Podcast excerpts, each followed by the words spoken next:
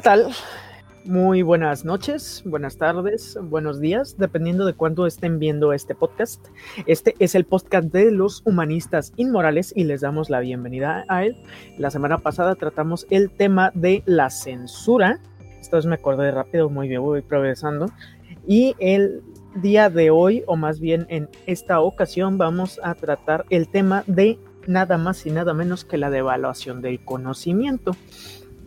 Pero pues antes, como siempre, hay que dejar en claro que hay una advertencia al principio de este podcast y si usted, espectador, está aquí es porque ya la vio y en pocas palabras, como resumen, dice que aquí podemos usar lenguaje que pueda ser clasificado como ofensivo o que pueda herir los sentimientos de algunas personas, aunque no lleva esa intención. Pero le recordamos que si usted se considera particularmente sensible, puede cerrar este podcast porque puede llegar a ofenderse. Pero como siempre se dice, aquí no venimos ni a hablar ni bonito ni a gusto de todos. Este es el podcast de los humanistas inmorales en donde usted va a encontrar básicamente a un otaku bisexual, a un disléxico mamador y a un sábelo todo mamón. Y como siempre, pues presentamos a nuestros panelistas a esta bola de a estos señores y pues presento primero al otaku bisexual, alias el Duffy conocido así en el bajo mundo del Tinder. Y bien mamón que es, pues mucho gusto estar aquí en otra ocasión más para hablar acerca de esta mamada. Y de aquí yo presento a mi compañero el disléxico ah. mamador. Quien, que nos aporte.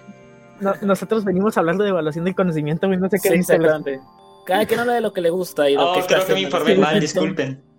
Pero buenas noches a todos los que nos escuchan. Eh, muy contento de grabar. Gusta cómo grabamos cada semana sin falta. Es algo sí, sí, sí, total. Nunca fallamos, nunca hemos perdido porque nos comprometemos con nuestra profesión. Sí, claro, claro. Y un saludo a los corridos. Aquí hay dedicación. No van a estar. Este, también. ¿Y Se persina, asterisco. No, pues es que no necesita presentación. Eh, eh, la persona a la que voy a mencionar ahorita, alguien con tanta inteligencia y unas manos. El Nenuco presente. Eh, o mejor conocido como el. Un güey mamón. En este podcast. ah, pues qué rollo, ¿no? Este, pues. Eh, devaluación del conocimiento, señores. Este tema surgió de una manera bastante particular y es que revisando yo una red social, más específicamente Facebook, me encontré con una publicación que decía, o más bien que mostraba distintas páginas que podían ser de utilidad al momento de realizar distintas tareas. Eh, no habría mucho problema en un principio de no ser porque este tipo de páginas, o por lo menos la mayoría de ellas, eran, entre otras cosas, para hacer resúmenes de manera automática, para resolver cálculos matemáticos de manera automática, para sacar conclusiones, para hacer ensayos, y había otros más útiles que eran de búsqueda de fuentes, pero en general lo que llamó mi atención fue esto.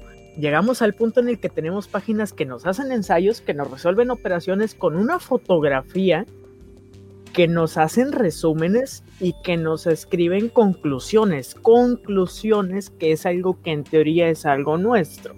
Eso me llevó a la siguiente eh, conclusión y es que si ya existe algo que podemos considerar como de evaluación del conocimiento, pues este tipo de pendejadas lo están acelerando. Pero antes que nada, pregunta, ¿qué es y si existe la devaluación del conocimiento para ustedes? Pues para mí sería como pues la pérdida del conocimiento y ya. ok, eh, es como poco a poco eh, hemos estado dependiendo. Bueno, la tecnología siempre de la mano con el conocimiento. Eso es, ha sido desde siempre. todo el papel de que se inventó todo. Pero el problema es que ahora no estamos dependiendo, sino eh, la necesitamos a tal punto que sin ella no podemos hacer nada. Eso es dependencia, pendejo. Ah, perdón. Es que, como no, no quiero decir independencia por Miguel Hidalgo, pero. Mi enfermo se te quita, cabrón. eh, perdón. No, no salgan. El COVID es malo. ¿Cómo se llama? Eh, pues entonces ya me quitaste la inspiración. No. Pues entonces tenemos que entender que en estas últimas fechas eh, la, la educación se ha convertido en algo tan trascendente, ya que la gente no le da el, el significado que requiere el, ser una persona, eh, alguien educado más que nada, no un intelectual. Porque no estamos logrando las expectativas que tendría que cumplir una persona. Muchos casos que se han visto, como mencionas, una aplicación que te hace un, un resumen o algo, pues entonces hay que, que está dejando eso, eh, ¿cómo se llama? ¿Qué deja ver en ti esto? Ok. ¿Todo fin? ¿Qué dices? Ok. Por mi parte, también quisiera traer a la mesa el tema de la, el conocimiento superficial, el cual uno cree creer saber, pero no sabe. Por ejemplo, la, la información que adquiere uno en los tops de YouTube. Eh, o también podemos tocar el tema de la hiperespecialización, que si bien... no eh, sabías Ah, no es que sea falso, sino que uno se va a quedar con ello y no va y simplemente se queda con los datos, pero no lo va a interseccionar, no lo va a correlacionar con su conocimiento cotidiano.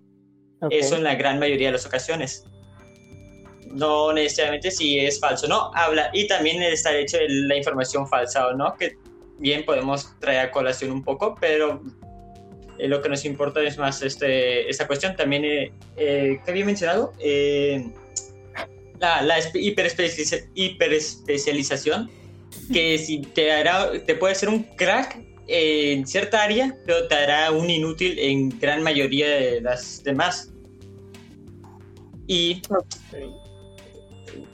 o por ejemplo, puede ser un crack en leyes, pero no saber qué es una fuente. Uy, qué coraje traigo de ese video. ¿Y si vives en La Paz? en vista de, en vista de las estúpidas, digo, de los argumentos que acaban de darme ustedes, pues yo les doy este eh, oh, pues, mi definición. Sí, gracias. Eh, no, pues miren, vivimos en una época en la que cada vez eh, la información, el acceso a la misma y por ende lo que se podría considerar como acceso al conocimiento es cada vez más sencillo. Esto propicia que cada vez más personas tengan un acceso más fácil a esta información y a su vez esto provoque que entre más personas sepan, más efímero sea la, eh, no sé si decir actualidad o la relevancia que puede tener cierta información. Es decir, que un dato puede ser obsoleto en cada vez menos tiempo. Antes, por lo menos, una noticia nos podía durar fácil un mes y no se iba a pagar el, pues, el, furor por dicha noticia. Ahorita una semana ya nos olvidamos de lo que pasó. Entonces se puede aplicar la misma analogía a el conocimiento como tal.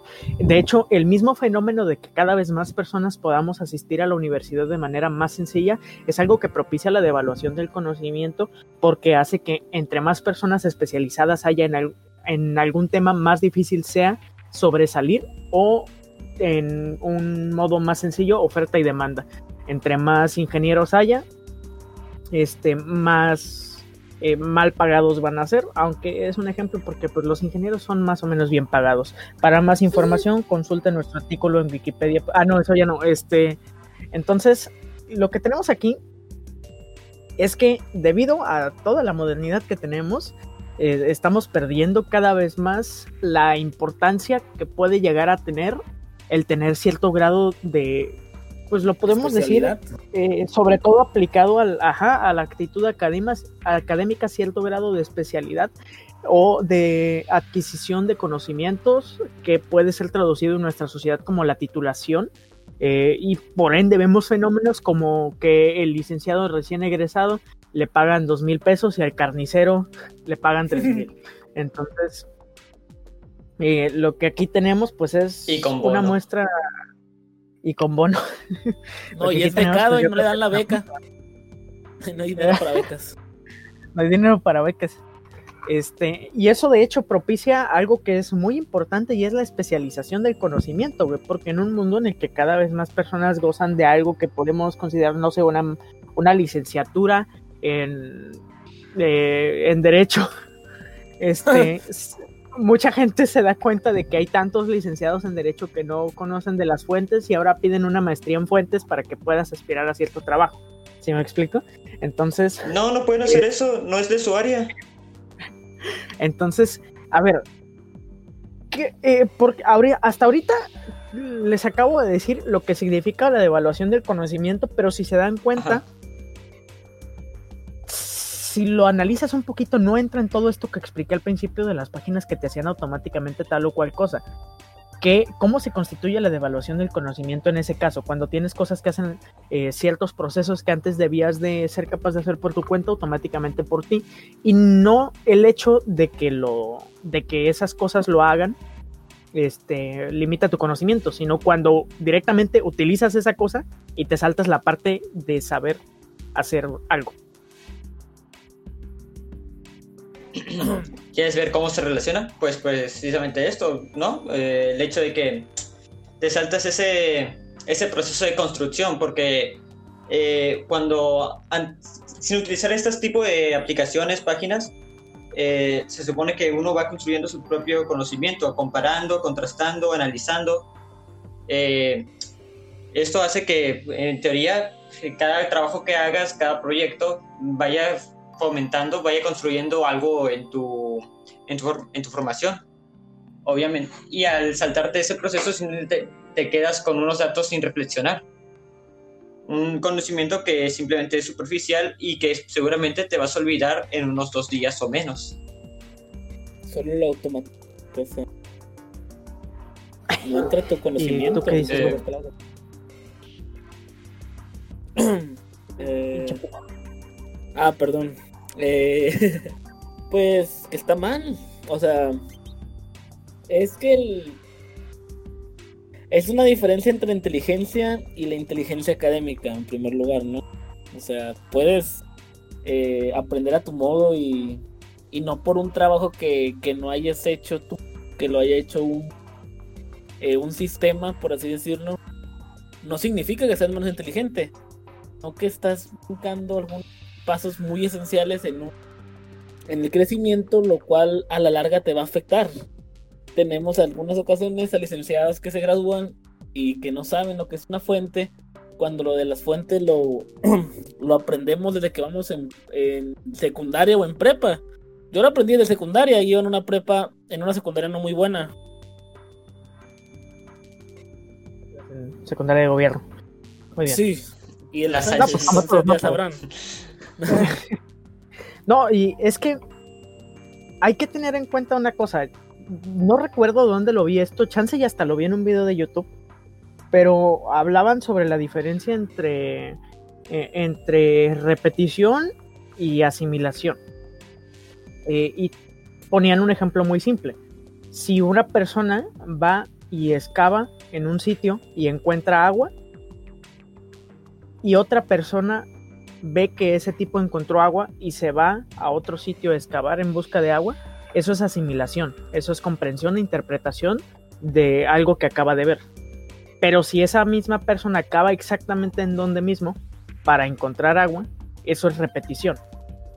Entonces, si tú tienes aquí un fenómeno de que, pongamos el ejemplo de la conclusión, que es el que más me hace ruido.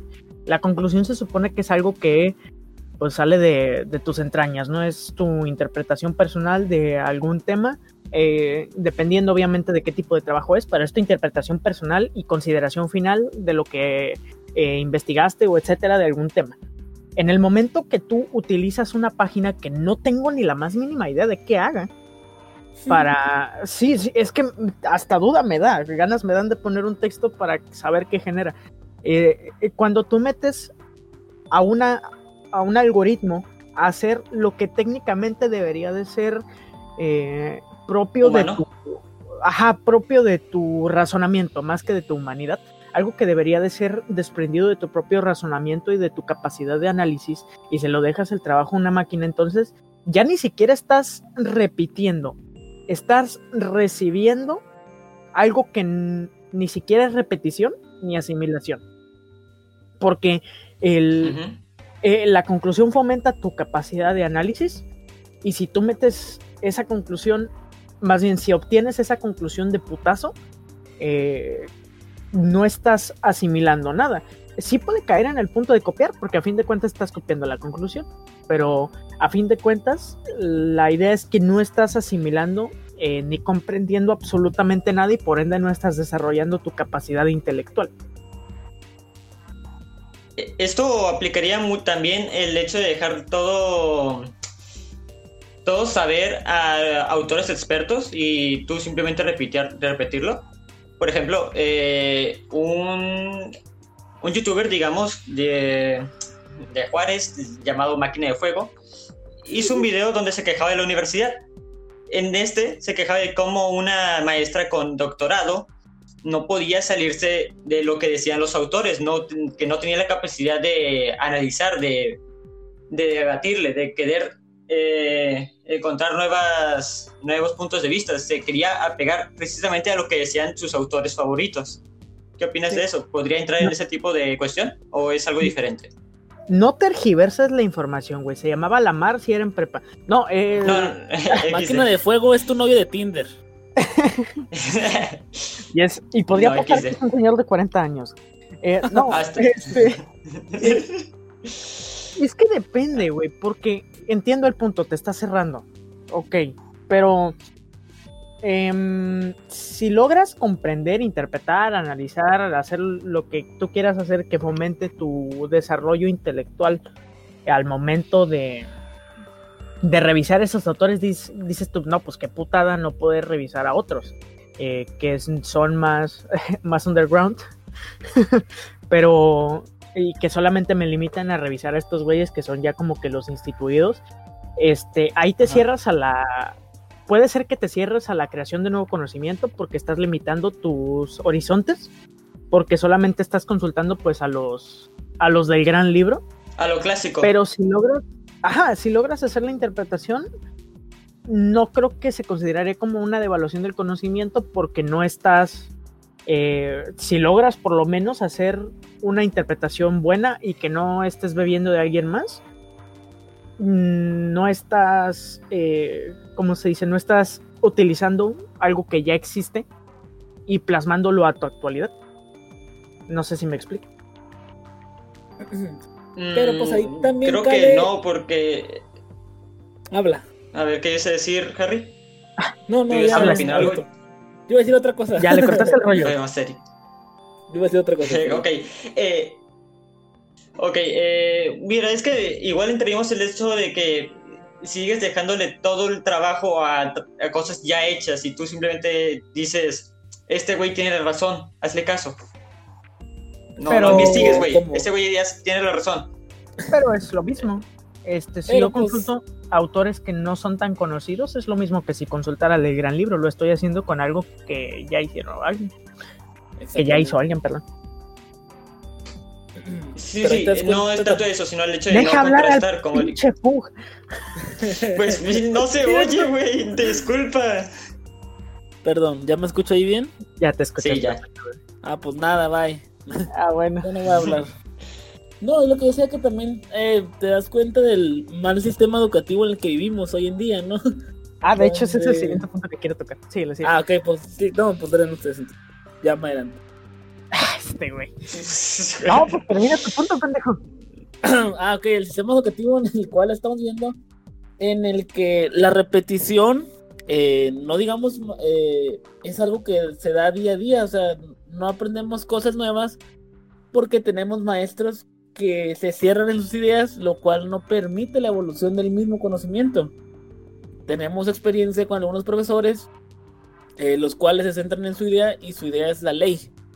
Cuando pues la educación no debería ser algo estático, sino algo que va avanzando con el paso del tiempo. O no sé qué opinan ustedes. Pues no sé. Yo prefiero a alguien que mínimo de clase aunque se estanque en su idea, alguien que directamente no dé clase y se enoje con nosotros y se vaya a la clase porque no fuimos a una manifestación.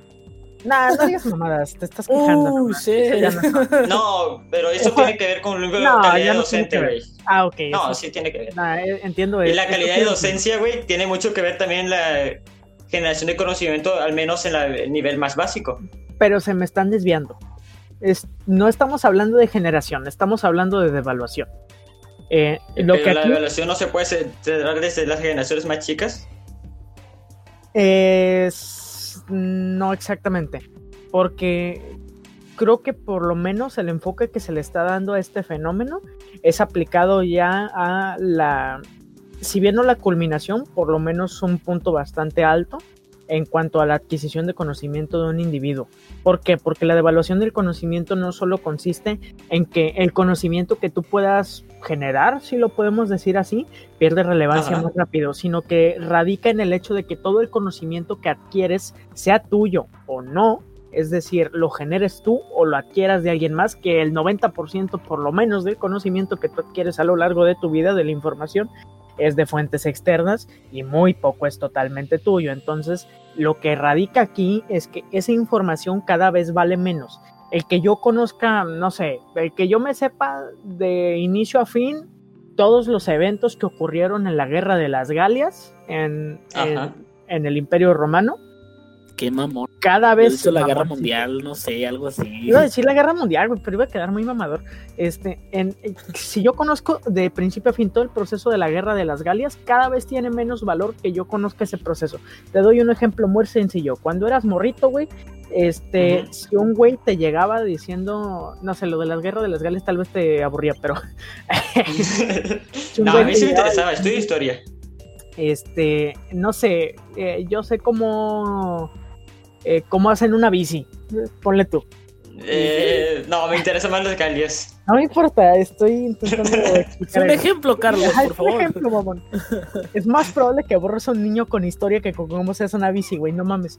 Este, si tú llegas explicando eso, lo más probable es que tengas a toda la bola de chamacos así como, ay, qué, qué chingón.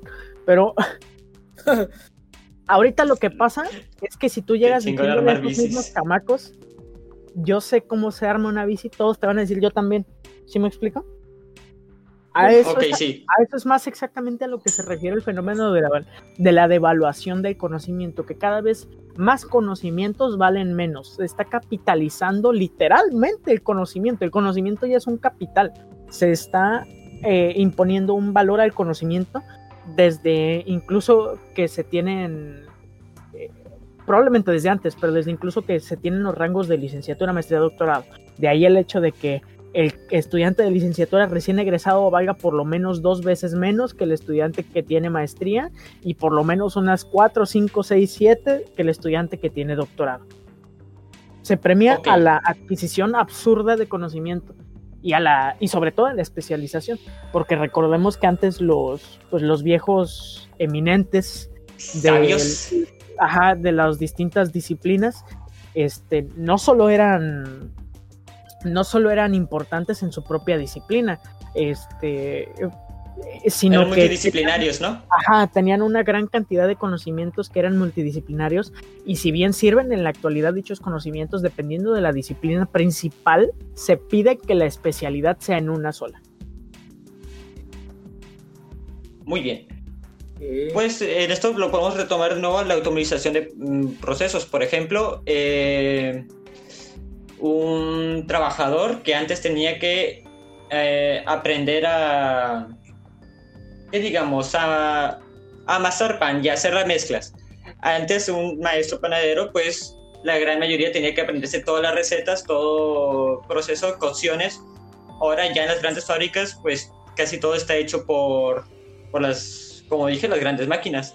Y simplemente tienes que cumplir el, objetivo de, no sé, apretar botones eh, cada 15 minutos, por ejemplo. Esto puede conllevar a que precisamente ciertos conocimientos ya queden en manos eh, ya no del humano, sino de procesos totalmente automatizados. Así de mal panadero eres, güey, para no quererte comprar pan. Dale, sí, bueno. A ver, esto, es esto estoy hablando de grandes empresas, todavía ah, no, esto lo, esto lo estoy dando como un ejemplo, no como estás diciendo tú. Pero dime tú en qué otro área sí se podría aplicar perfectamente lo que digo. No, no, no, Sabritas, por ejemplo. Se aplica en todo. Se puede aplicar en todo. La automatización, la automatización de nuestros tiempos es impresionante. Pero fíjate, lo que, lo que estaba diciendo ahorita de la calidad de los profes, este, este pinche Puck, es. ¿Me has ruido? Sí, tú Déjalo en paz. me hace ruido por dos cosas, güey. No porque es mi hermano. Este, sino que es interesante, güey, porque sí le podemos tirar mucho a los profes, pero hay que tener en cuenta un factor. Sí, güey, pero espera, déjalo explico. Porque choca con lo que estamos, este, con lo que estamos viendo aquí. Ok, la devaluación de conocimiento es que cada vez más conocimiento vale menos. Y a su vez estamos capitalizando el conocimiento y le estamos dando literalmente un valor a un título. Un, más bien lo que estamos haciendo es darle valor a un grado, ¿ok? A cierto grado de conocimiento que eh, exige cierta preparación. Cada vez hay más personas con cierta preparación que, que adquieren ese grado de conocimiento y por ende cada vez valen menos. Pero, ¿qué es lo que ocurre cuando una persona tiene un grado de conocimiento específico, pero no tiene los méritos para tener dicho grado? ¿Por qué? Pues porque ahorita estamos viendo un fenómeno en el que justamente le estábamos hablando antes de empezar el podcast. Hay, mm, yo creo que en todos los salones de cualquier universidad, por hablar del nivel más alto, se puede identificar por lo menos a dos valemadristas que dices tú, no sé cómo este güey ha, ha llegado, pasó siquiera del tronco común, ajá, no sé cómo este güey pasó siquiera del tronco común y el güey lo único que se la pasa es diciendo no hago nada o directamente no hace nada y el güey está... Voy a reprobar a propósito. Ajá, y el güey está aquí. ¿Qué pedo hay? Mira, esto podemos mm, atribuirlo un poco a que las exigencias de las instituciones educativas son cada vez menos. Y, y por ejemplo, el gobierno de AMLO que quiere hacer que ya no haya exámenes de admisión, por ejemplo, y que entren casi los más que puedan a la universidad. Uy, no, derechairo. Uy, sí. No, y lo bueno es no hay ni siquiera dinero para medicinas y todo va a la universidad. Sí, sí, sí. Ay, no. Nos van a atacar los chayoteros. Ah, no, los chayos. Eh, quise. Pero pues eso es uno de las cuestiones, ¿no? De que ahora cada vez es más fácil. Eh, no hablo económicamente, porque económicamente quizás sí, yo pienso que debería estar al alcance de todos, pero digamos que intelectualmente, mm, metódicamente, disciplinariamente, tiene que tener su grado de complejidad, porque en eso se supone que tiene que consistir el hecho de tener un grado. Eh, es como la gente que se queja del examen de admisión, o sea, de que dicen que eh, un examen. Está muy difícil, pero pues. Ajá, o sea. Está interesante lo que dices, pero creo que caes en un error. Ajá. Siempre, siempre. siempre, güey. Ya llevas tres al hilo, pendejo. Ya empezaste. No, fíjate, te explico. ya, te explico. Eh, es cierto que las personas deben de tener eh, cierta cantidad de preparación para siquiera aspirar a obtener dicho grado. Y ahí los exámenes de admisión, ¿no? Pero estamos hablando de que en realidad los exámenes de admisión surgen como un método para seleccionar a los más preparados en un sistema que no puede darse abasto. ¿A qué me refiero con esto? Dices tú que la educación debería estar al acceso de todos, por lo menos monetariamente, pero en realidad la educación debería de estar al acceso de todos en todo sentido. Todos deberíamos de tener la posibilidad de poder llegar eh, a la universidad, por ejemplo, que es lo que en, nuestra sociedad occidentalizada, eh, bueno, es muy probable que incluso en la oriental se considere como, eh, como la meta a alcanzar, en cuestión de, del grado de conocimiento que puede obtener un individuo, la universidad debería de estar al alcance de todos y todos deberían de ser, eh, de tener la oportunidad, eh, eh, fíjese, fíjense en lo que digo, de tener la oportunidad. Fíjense. Fíjense de tener la oportunidad de aspirar a obtener cierto grado, o más bien de aspirar a obtener la acreditación que lo certifique como poseedores de cierto grado de conocimiento. Todos deberíamos. La diferencia radica en que no todos pueden. No que no todos tengan la oportunidad, no todos pueden. ¿Por qué? Porque en un mundo ideal, los dos valemadristas que cada persona puede identificar en cada grupo no deberían de obtener su grado de licenciatura. ¿Qué pasa? Que muchas veces la raza los ve en el proceso de titulación y dice, ¿cómo llegó este pendejo a estar aquí parado al lado de mí? si lo, en todo, en los cuatro años, por ejemplo, que duró la carrera, lo vi haciéndose pendejo. Entonces, el hecho no radica en que, en que tengas o no la oportunidad de obtener cierto, cierta acreditación para que diga yo tengo este grado de conocimiento, sino el hecho está en que seas capaz de obtenerlo. ¿Ok? Mm, siento que básicamente dijiste mi idea, pero con otras palabras. No, porque tú estabas diciendo que la educación no está al alcance de todos. Pues realmente no lo está. Pero Actualmente, sí, punto, ¿no, más bien, es otro punto. Más bien, estabas diciendo que la educación no debería de estar al alcance de todos en Ah. cuestión de conocimientos. Aquí lo dijo primero Carlos, la educación Así es solo es. para No, no, no, los y no, no lo digo en mal pedo, sino que es, es, No, no siento que lo cuestión- dejé y eh, es cuestión de que de que ahorita en este mundo por la demanda que tiene, o sea, estamos viendo un fenómeno en el que cada vez más personas pueden ir a la universidad. Y y esto se está dando, entre otras cosas, porque el sistema cada vez tiene más capacidad de abastecimiento y porque tenemos cada vez más la posibilidad económica. Eh, el hecho de que podamos, por ejemplo, hace, tal vez hace 60 años, si hubiéramos nacido hace 60 años, no estaríamos en la universidad, probablemente nosotros tres. Eh, claro, Independientemente de que, de que tuviéramos el conocimiento para estar en ella. ¿Ok?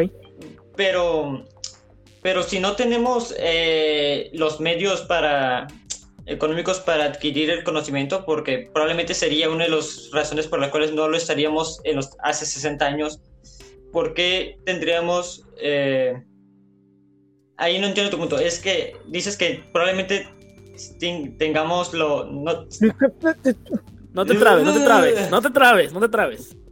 Te doy miedo, Sin güey. miedo, sin miedo, No. sin miedo, por favor. Es que este, a ver, acá dices que no, probablemente a 60 años no podríamos eh, estar, probablemente no estuvieras en la universidad, pero por cuestiones de, pero no por las cuestiones económicas que, Sí. sino por cuestiones de capacidad, ¿dices? No, por cuestiones económicas. Ah, caray. ¿Es verdad, Ah, caray. La, la universidad antes era cosa de ricos. Sí, Ah, ok, entonces todo volvemos ¿Por a qué, lo crees que, ¿Por qué crees que son tan resaltantes? Pues la historia de, ay, este güey ahí bien humilde, todo romantizado, ay, mira cómo está aquí en la universidad, becado y está haciendo historia.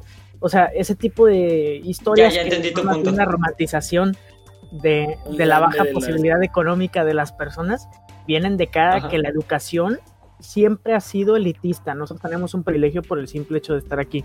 Que lo merezcamos o no, ya depende de las capacidades de cada quien, pero nosotros ya tenemos un privilegio por el hecho de estar aquí. ¿Ok? eso como lo Sí, sí, dices. ya entendí eh, ese, ese punto. La universidad tiene, es para todos, porque ahorita cualquier persona puede entrar a la universidad. Digamos que el examen no es algo tan difícil. No, pero el pedo no es el examen, el pedo es que realmente eh, demuestra tener la capacidad para tener el conocimiento que se le exige, güey. Porque entonces entramos en la espiral de que, en la misma espiral que entra el examen de admisión, solamente le estás quitando un lugar a alguien que lo merece. Es que el examen debería cambiar, porque es algo interesante que te hagan un examen de matemáticas a alguien que va a escribir. o sea, te la, eh, es, conocimiento general, pero no que valga más de la mitad del, del examen, ¿sí me entiendes? Eh, es- lo de los exámenes especializados es un buen punto. Eh, porque, porque es Yo cierto. no hubiera quedado, yo no hubiera quedado. es, es cierto que debe de haber una apertura a las nuevas especialidades de la educación, aunque creo que no se deben de dejar de lado los preceptos básicos, digo, porque eh, nos dedican por lo menos, este, por lo menos, ¿qué? Eh, Eh, mm, este, ¿12 años? No, me estoy pasando. Este, son sí, seis- creo que en nuestro sistema son 6 de primaria, 3 de... 3 Sí, son de... 12. ¿Sí son 12? Ah, ok. son 12. Este, nos dedican 12 años de nuestra vida en tener unos preceptos básicos, entonces tiene sentido que por lo menos el examen se base en esos conocimientos básicos, aunque es cierto que también, y es probable, güey, de hecho, si lo piensas un poquito es probable que de cara a un futuro se apliquen, en- eh, se aplican y muy probablemente ya se debe de estar haciendo exámenes especializados específicos a la carrera a la que vas. ¿Por qué? Porque hay exámenes, no sé, en la Facultad de Artes que dependen que más de el 70%, por decirlo así, de tu admisión depende de qué hagas en ese examen especializado, pero aún así tienes que hacer el examen de conocimientos eh, básicos. Mm, mm. Pues, igual pues, en la facultad de idiomas también tienes que hacerte un examen, una sección de inglés. Ajá. Tengo entendido. ¿Es especialización? Ya no y pues, es algo que se aplica en estos, también podría, estaría bien que se aplicara en, otras áreas. Fíjate que es probable, es probable que tenga que ver con la generalidad. Porque... ¿El hecho de que no se pierda? No, sino que el hecho de que, pues, viéndolo poquito, este, o sea, pensando los cinco segundos, pues, ¿qué era la otra mitad del examen? Comprensión lectora. ¿Qué es, en lo que se basa, ¿Qué es en lo que se basa nuestra carrera en, pues, en, si lo ves desde manera primitiva, comprensión lectora y ortografía? Uf. Entonces, este, no, tú, yo no sé cómo pasaste, cabrón. Este. Porque sé leer. Lo logró, es lo que importa. Este, entonces. No sé escribir, pero sé leer. Es lo que agradecemos todos los días de noche. es cuestión de que, pues, si no tienes la necesidad, no lo haces. Yo creo que se puede aplicar a eso. ¿Ok? Pero, ahora imagínate cuánta gente quedó fuera que es muy buena escribiendo, muy buena con ortografía, ah, muy, buena con todo. Y, pero no sabía matemáticas. Y su madre por mate. Sí, es un buen punto. Y, me haces entrar en conflicto, güey, para serte sincero.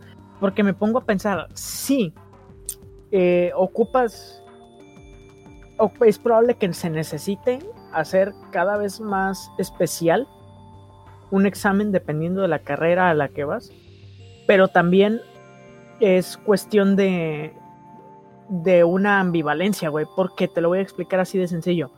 Yo vengo de un bachiller que era totalmente técnico a mí me enseñ a mí me adiestraron para ser un ingeniero, ¿ok? En el bachiller. Lo adoctrinaron. Sí, sí, sí.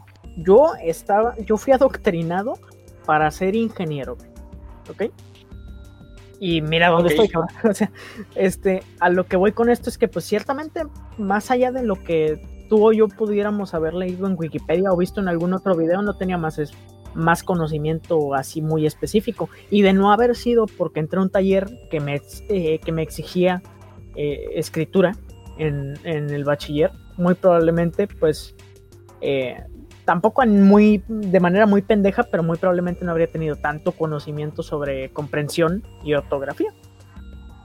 Porque ponte tú a pensar que alguien que haya estado en casi las mismas condiciones que yo, es decir, que haya entrado al mismo bachiller en el que todo es enfocado a lo técnico, matemáticas, este, eh, geometría, cálculo, etcétera, etcétera. Pero no haya entrado a ese taller. Si le aplicas el examen especializado, no lo iba a lograr. Exactamente. Por eso te digo, me haces entrar en conflicto, porque ahí no sé qué sería lo correcto, por serte sincero. ¿Y crees que debería estar en, en, manos del estudiante el querer buscar el conocimiento por sí mismo o el que se lo dé las instituciones? Por ejemplo, tú eh, afortunadamente tuviste el taller gracias que, a que tu escuela lo brindaba. Supongamos que no lo hubiera brindado. ¿Crees que hubiera, que hubiera tenido tú la responsabilidad de tener que aprender por ti mismo? Nah, ni de pedo. Mira, voy a verme muy mamón, pero yo como que ya traía algo que me facilitaba la, la escritura y, la, y el análisis, ¿ok? Así como, así como prácticamente la mitad, espérate, güey, no, esto es lo más chingón de todo. Así como prácticamente la mitad del salón con el que iba tenía facilidad para el dibujo, que era sobre todo para lo que estaba enfocada la especialidad en la que yo estaba en el bachiller. Yo no tenía, yo no era bueno en el dibujo, güey, pero le echaba todas las ganas posibles porque siempre, eh, siempre he sido yo el típico güey de buenas calificaciones. Y yo no, yo no era bueno en el dibujo, güey. Y a fecha de hoy no lo soy, pero no me iba mal. Entonces, eh, no me enfoqué prácticamente en toda mi vida a, escritura o análisis, pero me fue muy fácil este, pulirlo. Entonces, yo, si no hubiera entrado a ese taller, ni de pedo me pongo a perfeccionar ciertas cosas que tienen que, sobre todo con, eh, con ortografía, ni de pedo me pongo a perfeccionar ese tipo de cosas. Porque si bien es cuestión de que nosotros como individuos tenemos que buscar el conocimiento en cierto punto, pues por lo menos cuando estás, este, cuando estás más morro, la neta no te pasa por la cabeza. Tiene que, tiene que ser demasiado eh, lo que te interese algo como para buscarlo por tu cuenta. Sí, entiendo ese punto. Es muy cierto que también a esa edad muchos no van a querer, eh, no, no resulta tan atractiva la idea vale de madre, esfuérzate mucho. Nos vale madre, dilo bien. Dilo bien. Me gusta hablar con otras co- con otros términos, Eric. Tú di lo que tú quieras, yo digo lo que yo quiero. Seguramente. Uh, qué pinche rabalero dice. No, hombre, no, anda, anda furioso, oye. Anda un fire. Con todo. Quiere romper la Es- racha, güey. Algo que se me Vamos hace, algo que me, que me chocó ahorita que mencionaban todo ese punto, Eric, de cómo su, de cómo la prepa era un niño prodigio. el sistema educativo en el que nos manejamos hoy en día eh, no premia tanto el conocimiento, sino más la responsabilidad. Ya que si entregas la mayor parte de tus trabajos, Sí. puedes pasar. Sí. Y llegamos a un punto en el que los estudiantes ni siquiera con esa facilidad pueden lograr pasar la mayoría de las veces. Sí. O sea, Eso ¿qué ya te habla está de dej- deja pendejez. Sí, entiendo. Ajá, punto. exactamente. O sea, eso ya es el. Lo dijo una vez un profesor muy querido. Saludos para alguien que andaba en, en Europa. En paz descanse. No, todavía está vivo. Está vivo. Está simbólicamente muerto, pero está vivo. Ah, bueno, Sí, él, él nos lo dijo. En la universidad no pasa el, el que más sabe, sino el más responsable. Sí, el más responsable, sí. No, y fíjate que hasta eso tiene, tiene sus matices porque eh, llegas a tener el reto, creo yo. ¿A qué me refiero con esto? Que este, llega un punto en el que te puedes encontrar con un profesor que ese güey sí le echa ganitas a la revisión. Ahí es cuando, pues quieras que no, puede valer un poquito madre el- la responsabilidad en cierto punto. ¿Por qué? Es cierto, güey. No, eh, necesitas más que conocimiento en este sistema, necesitas ser puntual. Y entregar. Ajá, y entregar, cumplir, como dicen. Se premia más a eso y eso creo que probablemente forma una generación, o más bien está formando generaciones, que al menos en nuestro campo, en, o por lo menos en el campo de la investigación en general de cada disciplina, se encuentran con un problema porque todo el tiempo se dedicaron a cumplir en vez de generar. También.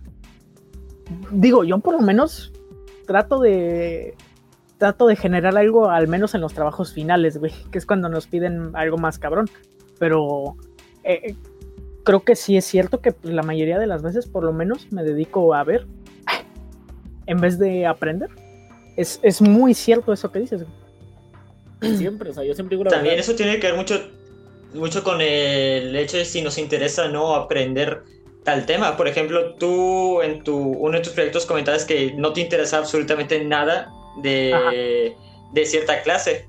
Que te la vas. Y- No, y aún así, Y que te- yo aún así voy a aprender. Ajá, aún ¿Eh? así vas a aprender cierta... aún así- ajá, pero eh, tomamos en cuenta que también el hecho del el tener las ganas o no es un factor que puede Sí, determinar ajá. mucho en el aprendizaje. Porque ahí llegó tu lado responsable de decir, pues ahí. Te pedo. Me gusta No, y pues, aparte aprendo. Es cosa de es cosa de más que pelársela con la puntualidad pues sí poner de, de tu lado ganas güey porque independientemente de que te interese o no el puto tema tienes que tener en cuenta de que al menos deberías eh, deberías sacarle considerar provecho.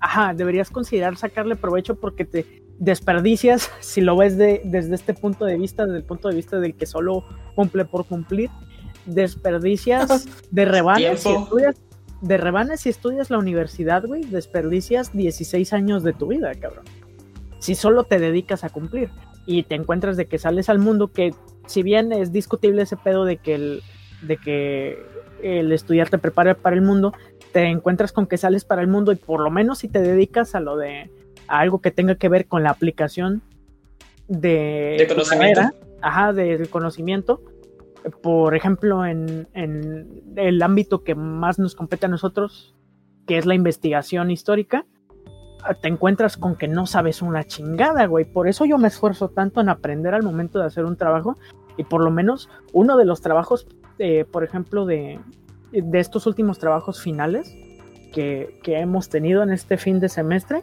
yo me sentí muy feliz, güey, porque sentí que generé algo nuevo en uno de los trabajos que hice. ¿Te puedes saber en cuál materia? No, no puedes. Eh, teoría de la historia. favor. Sí. ¿Teoría de la historia? Es regional. Ah, ok. Este- Ah, cabrón, pues Bueno, ah, entonces, a lo que voy, a lo que voy con esto, güey, es que si bien es cierto que importa el factor interés, también tiene que ver el factor echarle ganas porque puta madre, estás desperdiciando tu tiempo. O sea, es que yo creo que eso es una conjunción de. de. Ah, ¿cómo decirlo? De chinga Una de. de. de, de eso. O sea, sí, sí, de Ah, eso, sí, sí, sí, güey. claro. De Confirmo. La palabra, perdón. Ah. ¿Ves? Maldita educación. No, fíjate que, eh, de hecho, yendo a eso, lo de desperdiciar el puto tiempo, podemos entrar a lo que estaban diciendo al principio, güey. De estos güeyes que para aquella persona que viva debajo de una piedra, hace una semana, semanita y media, más o menos. ¿Dos semanas? Casi dos. Depende de cuándo lo estemos grabando. Ayer. Eh, Bueno, a- Luego, ¿cuándo se sube esto? Estamos, estamos a 7 de diciembre, ya verán cuándo se sube esto. Pero hace unas dos semanitas más o menos, pasa de que se graba un video de las clases en línea que ya parece entretenimiento más que clase este pedo, en que se ve a unos estudiantes de derecho quejándose porque, eh, pues en conclusión no tenían ni puta idea de lo que era una fuente. Tiempo, tiempo. No eran estudiantes de Derecho. Ah, ¿no? Sí, no, ¿no? eran estudiantes de administración que decían. Porque Ah, en el video le dicen a la, le dicen a la decían, "Esto no profesora: usa términos de derecho. Nosotros no Sí, sí, estamos sí, usa estudiando términos de derecho. derecho, sí, se mamaron. Sí, igual. O sea, Chale. Ay, no. Es mi video favorito, pero me dio tanto coraje. O sea, me daba coraje porque todavía se ponían en un plan de. de. De ¿Cómo se llama? De atacar a la maestra. Sí, de no, decir, se mamaron. esta, esta vieja Y- nos está maltratando, nos está tratando mal. Cuando la maestra en ningún momento Sí, le güey. faltó al respeto. En pocas palabras dijo pendejos, pero de una manera amable. Pero se los dijo bien. Ajá, se los dijo bien. Este, no, y es, está muy interesante eso, güey, porque te, te replanteas qué putas has estado haciendo si no tienes idea de lo que es una fuente. O sea, y, Y ya estás en el nivel. Se enojan cuando la maestra dice, eso lo aprendemos desde secundaria, desde primaria, desde el kinder. Sí, güey. No, pero es que eso nos trae nuestra área de que es administración. O sea, ay, Nosotros solo administramos. Por eso están en el sur. Es lo que nos separa de Baja California Sur. ¿Es de Baja California Sur ese video? ¿Es en Los Cabos o en La Paz? No recuerdo. Así. Por lo único que- Chales. En Baja California Sur, pues lo único que existe, ¿no? La Paz y Los Cabos, ¿verdad? La Pero, en los cabos. o sea, dude, No, y es que sí está bien cabrón eso, güey, porque eso acentúa lo que estamos diciendo, güey. ¿Qué putas estás haciendo? Y en ese caso, si obtienes el título, güey, ¿qué clase de persona eres? ¿Qué clase de porquería está enviando la universidad a la sociedad dándole título a ese cabrón? Y yo los contrataría como administradores. Sí. Diría, sácanme las fuentes, por favor. ¿De dónde sacaron su información? O sea, la Ah. maestra dice el origen de los datos. Y Este- no le es que ni siquiera se molestó en investigar, poner en Google y poner fuente, definición. Oh, Es un punto muy, muy divertido aquí entre nosotros porque yo soy el que hace este tipo de preguntas a veces, porque me gusta que me contesten mis compañeros. Y me, re- me dicen como que pues búscalo en Google. Y es cierto, o sea, tenemos Ah, la sí, güey, yo les, yo les cago mucho de, el de palo buscar todo en, en internet y tener toda la información que queramos a la mano. Sí, yo les cago mucho el palo con eso. Y, o sea, pero yo lo hago con el afán de sacar plática. O sea, no lo hago con el afán de que estoy pendejo, que sí lo estoy, pero no es el punto. Pero, Sí. eh, ¿cómo se llama? No pudieron ni siquiera darse el tiempo de un minuto de buscar fuente bibliográfica. Y te hubiera salido lo que es. Sí. Porque sí, el sea- problema no era que no supieran hacerlo tal vez, sino que no sabían qué significaba fuente. Y, y de hecho, güey, ese es. Es también un chinga tu madre. Porque. Porque sí, ¿no? O sea, estás viendo que tienes tal cual la posibilidad. Pues como dirían de tener todo el pinche alcance a la palma, el conocimiento, perdón, en la palma de tu mano. Y te vale madre. Justamente acabo de buscar la palabra fuente aquí en, en el Google y está luego, luego la definición que ellos necesitaban. En la, eh, la definición número 5, básicamente, ahí está. Y, dice, y, No si eres de, tenían- y si eres de La Paz, pues no, no lo busques, aquí no está. Cágale el palo a tu maestra. Por favor. Ponte pendejo. Mm, O sea, es- esto me duró cua- 10 segundos, güey, 10 segundos. Y yo creo que el minuto. fenómenos que no entiendan, güey. Que no entienden la raza. Pero pues también es un reflejo de nuestra sociedad. Tenemos eh, dos sexenios donde la persona más importante del país eh, no habla un idioma el cual debería ser esencial. Ay, no, eso está muy elitista, güey. No, no, no. No, no, no. El hablar inglés es, es algo Ah, que no, tenemos. eso está muy elitista, güey. No, no. No, no, no, no, no. No somos elitistas. Somos racistas. Eh, Clasistas también. arreglándolo elitistas. todo, ¿no? Pero no Eh, elitistas. O sea, pero te das Pero- cuenta de que. Pero nunca o sea- actor porno. Pero nunca comunista, muy buena, muy buena. O sea, pero te das cuenta de que no es elitista, no, bueno, sí siendo elitista, perdón. Pero te das cuenta de que la persona que debería ser eh, la muestra de, de, de lo intelectual en un país, el representante de un país, que no sepa hablar algo tan... es- Bueno, te diré, mucho de intelectual. Eh. Te diré. Peña Nieto era muy intelectual. Peña Nieto No, no, no, no, no, no. No, no, tú lo intelectual. Que tenga que ser la muestra en intelectual, te diré. Porque para eso están los académicos. o Sí, sea, pero pues... Si después decir pendejos para gobernar y estás en la Alguien que tenga que ser la imagen pública de nuestro país, pues. Ah, Ok, sí, a eso iba. pública. Después decir pendejo para gobernar y tienes la razón muy probablemente. Pero no les puedes decir pendejo por pendejo porque, aunque lo sean, pues no es a lo que se dedican. A ser pendejos, no, a- o sea, a tener conocimiento. Si se dedican a eso, Este, a- no se dedican a plasmar como tal el conocimiento, se dedican a pues a hacer política dentro de lo Pues- que cabe, a administrar. Entonces, eh, sí, te entiendo el punto, güey. Y, y es algo a tener en cuenta, güey, que tus exponentes sean unos pendejos. Sí, yo creo que Oh, sí. Fue habla. fue un gusto No, haber hecho el programa. No, no, no, no, no. Independientemente del área, güey, extrapólalo donde quieras, güey. Si tu exponente es un 4T. pendejo, si tu exponente es un pendejo, muy probablemente tú también lo seas. Y no porque seas un pendejo de facto, sino porque probablemente estás siguiendo el modelo. Es como, por ejemplo, que toque un maestro que sea un pendejo. Pues, ¿qué vas a aprender ahí? Y ahí entramos en lo mismo de que pues hay que ser autodidactas. El caso de que reconozcas que tu profesor es un pendejo y volviendo al punto de que pues hay que aprovechar el tiempo y que no sea cosa desperdiciada. Pero esta, esta nueva generación eh, festeja al maestro pendejo porque son libres. No tienen Sí. nada que hacer. O sea, no, no se toma el tiempo de decir, porque la persona que dice, me preocupa mi calificación y mi aprendizaje se convierte en el pendejo, en el, en el que todos odian. Perdón. Exactamente. No, y Eh, fíjate que eso, en Y es eso, verdad, Castillo. terminan eh, rechazando a la persona que incita a que los compañeros eh, traten de agarrar el pedo. Ajá, o sea, Exactamente. el, el que le pregunta, profesor, se está desviando del tema, ya deje de hablar de subir, por favor, de clase. Lo abuchean. Oye, quiero mi calificación. ¿Qué vamos a hacer? y fíjate que, Profesor, que ¿cuál es la fecha de entrega? ¡Bú! profe nos da la clase. No, fíjate que pusiste un tema interesante, güey, porque eh, ese pedo de los profes, o sea, yo sé que estuvo desde hace rato, ¿no? Pero volviendo, ese pedo de los profes no preparados, fomentados por el mismo sistema, es un pedote, güey, porque, por ejemplo, a Peña Nieto, güey, le puedes criticar un chingo de cosas, güey. Pero lo de la evaluación de los maestros es probablemente lo mejor que hizo en su gobierno. Ni toda la 4T junta va a poder No, superar ya que esto hizo. chingaron! Llega este, ajá, y llega este cabrón y lo quita, cabrón. O sea, entonces. O sea, porque es del PRI, o sea, obviamente, o sea, lo del PRI tienen que sí, eliminar. sí, sí. O Es- sea, es no es cuestión como de que era del PRI. Es cosa de. Literalmente te podías comprar una plaza de maestro, güey, antes de esa reforma. Ajá. No, y ya lo puedo volver a hacer. Y ya lo puede volver a hacer para acabarle de chingar. Sí, sí, O sí. Es, eh, y tienes que tener en cuenta que es una muy buena herramienta, güey. Si lo ves de Desde un punto de Este, vista.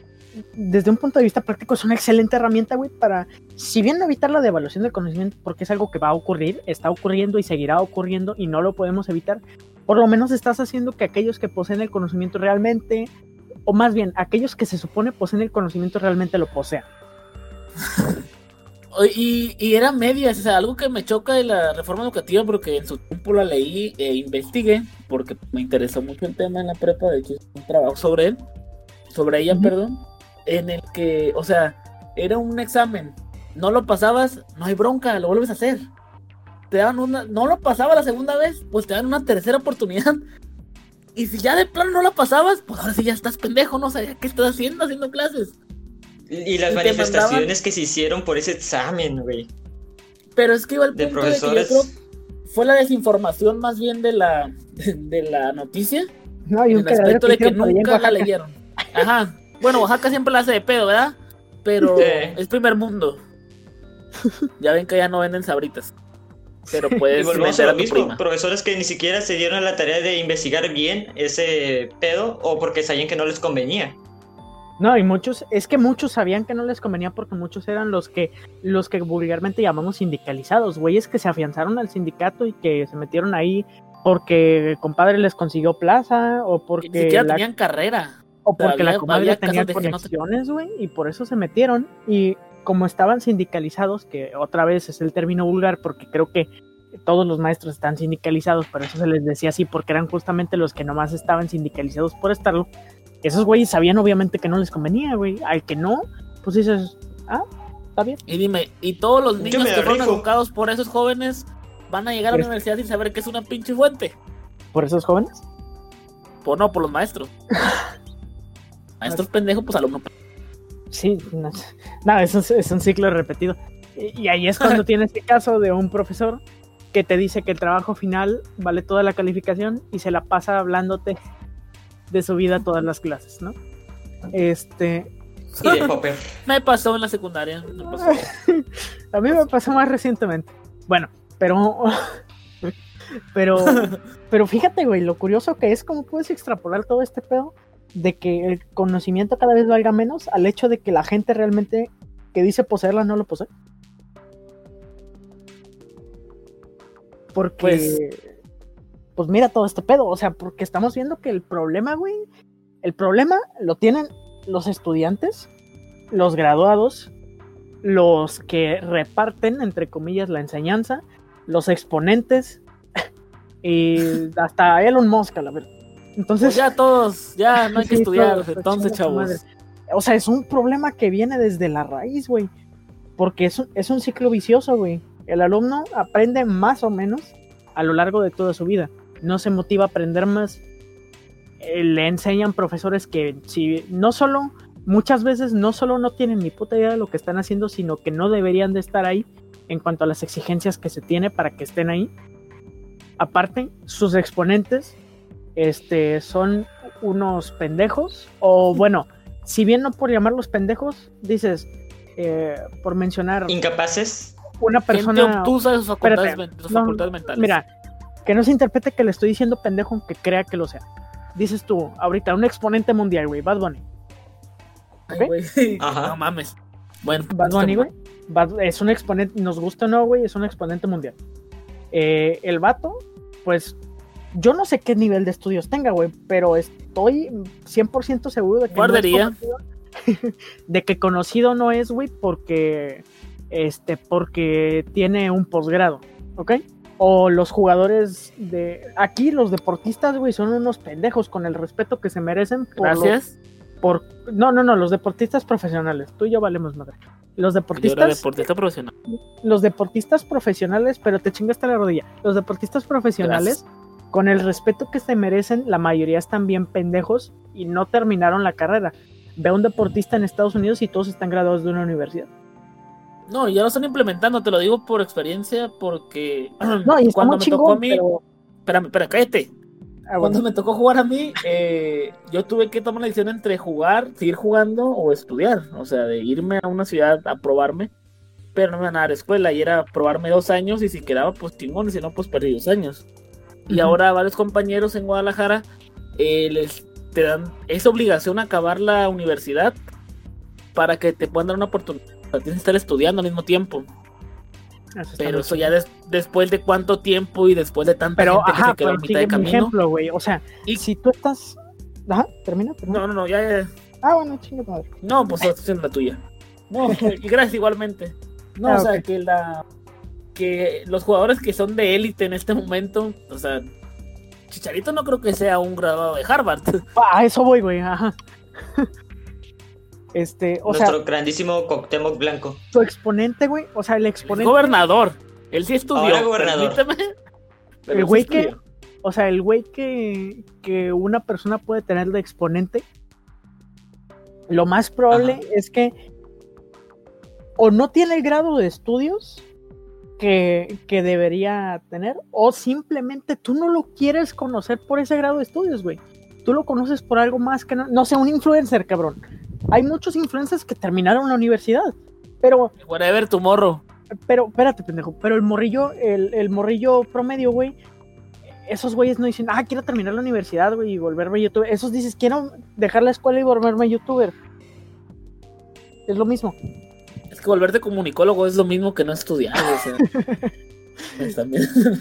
Ah, pero yo conozco Güey. uno bien chingón que es psicólogo, güey. Pero no es comunicólogo. Y, eh, pero es bien chingón. Pero entiendes a lo que voy, ¿no? Sí, sí, sí. claro. Jordi Wild, No, El Fede Lobo. pero. Pero no. justamente también me interesa esto que tocaste, el hecho de que, que cosas resulten más atractivas que acabar la universidad, por ejemplo, el ser youtuber, güey. Que es eh, en apariencia más fácil porque todos tienen una cámara y un sueño. Y, y a medida que ven YouTube, pues el poder tiene el acceso a internet, va- vaya. Por lo cual, Ay, justo en la siempre doble moral. nos- justa- eh, justamente resulta más atractivo el querer intentar eh, buscar fama que el hecho de querer irte a la universidad y un agarrar camino conocimiento fácil. de cualquier cosa. Es Sí, un camino como- fácil, No, pero espérate, que nosotros- más atractivo. Nosotros ni estamos estudiando en la universidad y estamos mamoneando. Sí, de hecho, Estamos aquí, o sea, estamos siendo famosos. de hecho, íbamos en la prepa y ya la dejamos por seguir el sueño. Yo en el kinder fui. El sueño mexicano. No, y, y es que, bueno, si bien el pedo no es ese, o sea, el pedo realmente no radica en el hecho de que tú digas, ah, pues ya no voy a estudiar. Muy tu pedo. El hecho radica en que sigas estudiando y te convenzas de que no quieres aprender, pero sigas estudiando. Es ahí donde Sí, entra el eso es peor. estás ocupando el- ajá, estás ocupando el lugar de alguien más, cabrón. O sea, si o sea, tú chingas estás tú y estudiando- chingas a alguien más. si tú estás estudiando y tu única puta mira es me quiero salir o estoy aquí por obligación, entonces estás realmente ocupando el lugar de alguien más. O sea, Saludos. porque, porque eh, de más, de más niño, no sé, hasta secundaria, si quieres. De- hasta secundaria, este, sí te vas a sentir obligado en, hasta cierta medida. Pero yo creo que ya llegando a bachiller, a preparatoria, ya empiezas a tener la facultad de decir al chile tengo que hacerlo, ¿sabes? Y ya tienes más pensamiento propio. Ajá. Entonces, eh, el pedo radica cuando llegas ahí, güey, y muy tu pedo. Este, muy tu pedo si te sales de estudiar. Qué mal porque estás contribuyendo dentro de lo que cabe, este, a que el A país no gobierne. porque- no, a que el país no avance intelectualmente, porque estamos de acuerdo que los que triunfan en ese aspecto, pues son güeyes que uno en un millón, ¿sabes? El güey que dices tú, me salí de, no sé, la Mars que ahora vende packs. Eh, me salí de la Oh, preparatoria. qué triste. Me salí de la preparatoria y, y estoy viviendo el sueño, güey. Estoy ganando bien y la chinga. Dices, ok, pero tú eres uno en un millón, porque hay ot- otro millón de pendejos que se salieron de la preparatoria diciendo quiero seguir mi sueño. Y al final de cuentas no solo logr- no lograron el sueño, sino que se quedan, no sé, trabajando con el tío de mecánico porque ya no, te- ya no tuvieron el grado de estudios. Qué mal pedo, pero siendo muy es lo que te mereces, güey. siendo muy mierdas, te lo mereces y afortunadamente le dejaste el lugar a alguien que sí lo cree. Es como, por ejemplo, si yo me gano la lotería, yo no te voy a decir, compra un chingo de, de billete de lotería para que seas millonario. O sea, es una es lo apuesta muy grande. o sea, es una apuesta. se pu- puede considerarse como lo mismo. Y bueno, Como ya de llegando, BBC. co- llegando a pregunta final. Este, No, pregunta final. ¿Qué creen que se puede hacer para contribuir a no a que no se devalúe el conocimiento? Porque eso va a pasar, güey. Eso está pasando en, en el momento que tú y yo estamos hablando. Este, el conocimiento, cada, lo que tenemos en nuestra mente, güey, cada vez vale menos, cuantitativamente hablando. Pero, ¿qué podemos hacer para fomentar que aquellos que poseen el conocimiento realmente, o más bien, aquellos que estén certificados como poseedores del conocimiento realmente lo poseen? Pues, pues, en primer lugar, tratar de lograr que se retome la reforma eh, Peña Nieto, pues es un, me parece un paso que sería un poco, que podría ayudar un poco en este aspecto.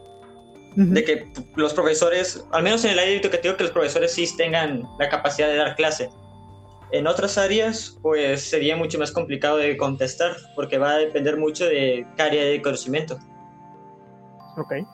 Que sería cambiar un problema de raíz. Por ejemplo, en nuestro, en nuestro ámbito de investigación, pues tratar de eh, cambiar la necesidad de buscar por la necesidad de crear, como discutimos anteriormente en, el, en este podcast. Pero tienes tratar que buscar a fuerzas. Ajá, o sea, obviamente buscar, pero que el resultado sea una creación, no solo una repetición o síntesis. Es que no todo es crear, porque al final de cuentas una, una interpretación de algo no es como tal una creación. No es tuya, exactamente. Pero independientemente de eso, ya contribuiste a, si bien no a crear algo nuevo, contribuiste a tu enriquecimiento intelectual. O sea, es tu de cierto. Sí. ¿Por ¿Qué opinas, Pug? gracias, eh, gracias, anime. No, perdón, Otaku. Eh, anime sexual. Pues, homosexual. Anime eh, sexual. Anime, por favor. Eh, sinceramente, me quedo con lo que dijo Carlos, pero menos pendejo. En el aspecto en que, o sea, los maestros tienen que ser evaluados para tener mejores eh, pues, expositores. Porque un maestro bueno ayuda mucho al crecimiento de alguien. Ajá. ¿Están de acuerdo conmigo? No sé si en su caso, pero tuvimos unos maestros que, que dijiste, changos, quiero ser como ese güey. O sea, yo quiero ser como él. No, yo no. Pero yo sí. Yo soy la Yo sí. Ahora vende droga, pero. Qué mamón. Gracias. Eh, ¿Cómo se llama? Eh, sí influye mucho en, y, a, temprana edad lo que te enseñan los maestros, ¿no? Porque luego Yo tenía uno de esos y asaltó un Otso. Le violó. no, eso no. Uy, shit. No daba clases en tronco común, pero es otro punto. Entonces, pues yo creo que los maestros es lo más importante, es un punto importante, no es totalmente, porque pues obviamente la, cultura y la educación que se nos da en casa, pues toma punto, y aparte tu interpretación. Pero pues, en ese caso, pues todo es culpa de, del gobierno. Sí, pincha, no, eh... pues es que si tienen razón, es reformar un problema de raíz y tiene que ver con el hacer algo que ay, es que es muy difícil, güey, porque fomentar fomentar es algo muy difícil. El, lo que tú y yo conocemos como fomentar, o sea, incentivar la práctica de algo es muy difícil, cabrón. Eh, una respuesta muy facilona, güey, a todo es, ay, fomenta esto. El problema es que no se tiene en cuenta lo difícil que es que... Ganarle a la hueva ajá, que una persona tome iniciativa de hacer algo es muy difícil, cabrón. Entonces, sí, se puede fomentar, pero no solo se debe de quedar con eso porque es, porque si dices, ay, vamos a fomentar que la raza busque más por su propia cuenta, que hagan las cosas por su propia cuenta, que no se hagan pendejos, pues es que la neta no lo vas a lograr nomás con la fuerza de voluntad y con los programas subliminales para fomentar. Tienes que tienes que cambiar un sistema completo, güey. Tienes que hacer que. A ver, eh, a ver, Una cuarta transformación. Hacerlo más exigente. No, una quinta. A ver, güey, ¿quieres ser futbolista? Ok, no sé si lo sabías, pero tienes que estudiar la universidad, güey. Y no cualquiera llega a la universidad. Ah, mira qué chingón. ¿Quieres. Este, no sé. ¿Quieres, ¿quieres ser cantante de reggaetón? Eh, no, pues está bien, ten tu título. Habla. Este, ah, ¿Sabes pues, hablar? Ya lo hiciste. Resulta que ahora para una disquera tienes que tener tu título de universidad.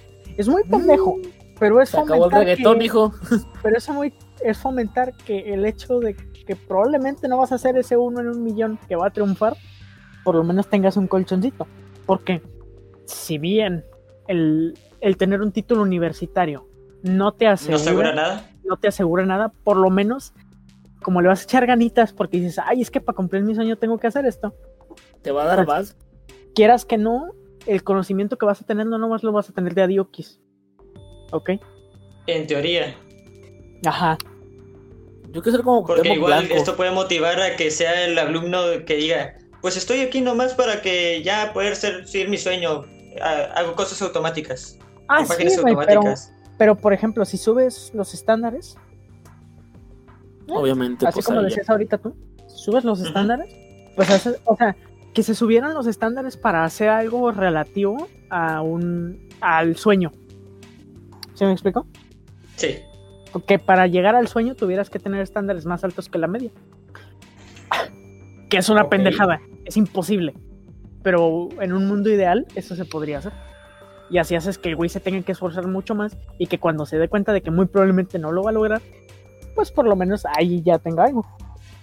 Y no termine que eh, no se debe de interpretar como un fracaso, ¿ok? Pero no termine trabajando como mecánico para su tío. O haciendo videos donde No. te orinas en pañales para adultos. O sea, Ok. porque, ajá, ¿qué pedo contigo? Porque pues sí, no es un fracaso, no es un fracaso eh, que digas tú, pues terminé trabajando en un taller mecánico. No, no se debe de interpretar como tal. Pero cuando te pones a pensar que esta sociedad cada vez se mueve más rápido y cada vez exige más, hay ciertos sectores que lo van a ver como un total fracaso. Yo lo haría. Ajá. Es muy probable. Entonces, Pues bueno, pues así le- yo creo que es Pues, un buen momento para acabar. no. Eh, Ah, ah, no, pues no. Aquí nos vamos a quedar cinco horas más. Este. Hasta que el pinche Eh, cuerpo. No, pues sí, pues estuvo ¿un bueno. directo de la partida de Riz o qué? No, no, sí. pues este.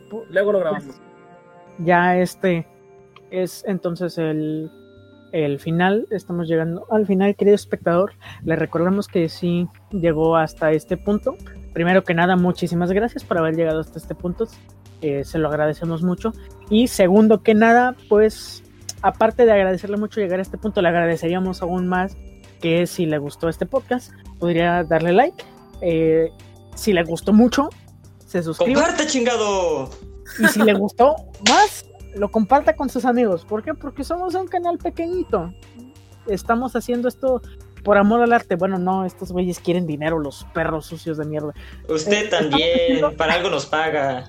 Saludos a mi compadre Mil Al Capón. Gracias por escucharnos y nunca perderte nuestros podcasts. Este, no, o sea, Se somos me antojó un, una Miller. somos un canal pequeñito, entonces eh, le agradeceríamos mucho que compartan nuestro contenido porque así nosotros podemos crecer y podemos eh, expandir nuestra opinión que puede ser bien o mal recibida por más personas y así nos pueden venir a criticar y a tomar el canal. Muy bien. Podremos dejar la escuela y ser felices. Pero hagan el paro, pibes. Entonces, pues les agradecemos mucho habernos sintonizado en esta ocasión, aunque no nos sintonizó una chingada porque esto es YouTube. Así que, pues, este fue el podcast de los humanistas inmorales.